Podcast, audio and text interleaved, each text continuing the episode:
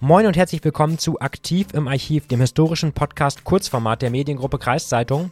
Ich bin Lukas Spar und in den nun folgenden knapp sechs Minuten werden wir auf die wohl herausforderndsten zwei Monate bei der Freiwilligen Feuerwehr Hoja in den vergangenen zehn Jahren zurückblicken. Den Anfang machte am 15. Oktober 2012 ein großer Scheunenbrand in Hämelhausen, bei dem ein zehnjähriges Mädchen ums Leben kam. Von diesem schweren Einsatz konnten sich die Feuerwehrmänner und Frauen jedoch nicht erholen. Es ging für sie direkt weiter zum Fahrradgroßhändler Hartje in Hoja. Bei dem europaweit agierenden Familienunternehmen stand eine neue, rund 5000 Quadratmeter große Halle mit fast 30.000 Fahrrädern in Flammen. Fast 24 Stunden lang kämpften zeitweise bis zu 550 Einsatzkräfte von Feuerwehr und THW gegen das Flammenmeer. Den Zusammensturz des Gebäudes und einen Millionenschaden konnten aber auch sie am Ende nicht mehr abwenden. Und während die Hoya-Wehr schon kurz nach dem Brand bei Hartje bei einem weiteren schweren Verkehrsunfall helfen musste, gab es für die Einsatzkräfte im benachbarten Heidekreis fast zeitgleich ebenfalls einen Großeinsatz historischen Ausmaßes. Nur 50 Kilometer von Hoya entfernt, in Bad Falling-Bostel, hatte es einen Chemieunfall beim Unternehmen Kraftfoods gegeben. Hier kamen sogar ABC-Soldaten der Bundeswehr zum Einsatz. Vielleicht habt ihr damals auch in der Zeitung davon gelesen. Über den Großbrand in Hoya und die herausfordernde Zeit vor zehn Jahren will ich jetzt auf jeden Fall sprechen mit Carsten Meyer, dem Gemeindebrandmeister von Hoya, der damals selbst beim Hartje-Brand dabei war. Moin, Herr Meyer. Hallo, guten Tag. Herr Meyer, der Großbrand bei Hartje in Hoya ist jetzt ziemlich genau zehn Jahre her. Können Sie sich noch an den Moment erinnern, als Sie das erste Mal am Einsatzort eingetroffen sind? Ja, das kann ich. Ich wohne circa sieben Kilometer von dem äh, ja, Objekt entfernt. Äh, mein Meldeempfänger ging und ich fuhr dann auch sofort los. Und äh, in dem Moment, wie ich aus Hilgermissen rauskam, konnte ich schon von Weitem eine riesige Rauchsäule sehen.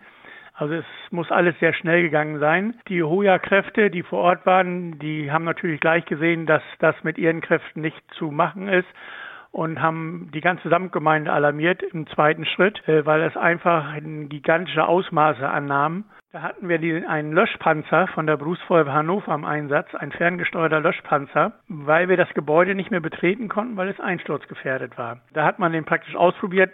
Es hat nicht so hingehauen, wie wir uns gedacht haben, weil die ganzen Regale kreuz und quer lagen.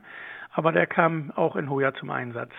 Also ich und es sind im Endeffekt ja nur, nur in zwei, in Anführungsstrichen zwei Hallen verbrannt oder aufgebrannt. Der ganze Rest links und rechts wurde ja durch die Feuerwehr gehalten. Ich meine, das hat auch uns die Firma Hart hier immer wieder äh, versichert, als wäre schon gigantisch gewesen, was wir da geleistet hätten. Konnte man dann im Anschluss nach dem Brand auch schon was zur Brandursache rausfinden? Nein, im Anschluss noch gar nicht. Das hat auch noch eine ganze Zeit lang gedauert, nachdem auch schon das Feuer komplett gelöscht war hat man wochenlang, kann man bald sagen, noch nach der Ursache gesucht. Zur Ursache selber kann ich wenig sagen. Es wurde mal gemunkelt, es kam durch einen Gabelstapler um ein, eine Kabeltrommel. Was da Wahres dran ist, kann ich nicht sagen. Das hat man uns nie gesagt. Welche Folgen hatte denn der Großband damals? Wurden da irgendwie Lehren draus gezogen oder Verbesserungen vorgenommen? Ganz besonders durch die Firma Hartje wurde der Brandschutz verbessert, indem man praktisch in jeder Regalreihe Sprinkleranlagen eingebaut hat. Äh, dadurch ja, ist das natürlich eigentlich fast unmöglich, dass sowas nochmal wieder passieren kann. Fast zeitgleich mit dem Brand bei Hartje damals gab es ja auch einen Großeinsatz der Feuerwehr nach einem Chemieunfall in Bad Falling-Bostel im benachbarten Heidekreis. Doch nicht nur dort waren die Einsatzkräfte in höchster Alarmbereitschaft, auch Sie hatten in dieser Zeit ja zahlreiche schwierige Einsätze. Worum ging es denn dabei? Ja, wir hatten, äh, wie gesagt, das Feuer bei Hartje war am 16. Oktober. Zwei Tage vorher hatten wir einen Großeinsatz ebenfalls mit Kräften aus der ganzen Samtgemeinde in Himmelhausen. Dort hat eine Strohscheune gebrannt mit circa 1000 Rundballen. Das Feuer selber war gar nicht mal das Schlimme. Es wurde ein Mädchen vermisst, ein, ein zehnjähriges Mädchen. Dadurch waren natürlich alle Einsatzkräfte sehr angespannt. Man hat auch im ersten Step, nachdem man sie in der Halle nicht gefunden hat, noch draußen am Wald alles abgesucht mit einer Hundestaffel und so, aber man hat sie nicht gefunden an dem Tag. Erst am nächsten Tag, äh, nachdem wir das ganze Stroh mit Backern und Radladern rausgefahren haben, haben wir sie in diesem Trümmerhaufen gefunden. Das war natürlich sehr belastend für die Feuerwehrkameradinnen und Kameraden. Und wir hatten ja drei Wochen später diesen schweren Verkehrsunfall in Magelsen, wo ein Zuckerrüben-LKW im schummerigen, also gegen Abend im November rückwärts in einem Seitenweg einparken wollte und eine Großmutter mit ihrem Enkelkind da untergefahren ist. Und ja, die Großmutter ist dann ja verstorben und der, das Enkelkind haben wir dann mit einer Crashrettung aus dem Fahrzeug herausbekommen können und es wurde dann auch gleich mit dem Krankenwagen nach Nienburg gebracht.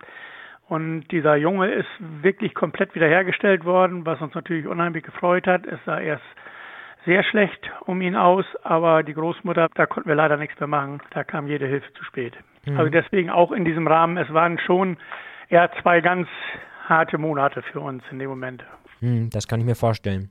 Ja, vielen Dank, Herr Mayer, dass Sie uns Ihre Eindrücke von damals mal geschildert haben. Bitteschön.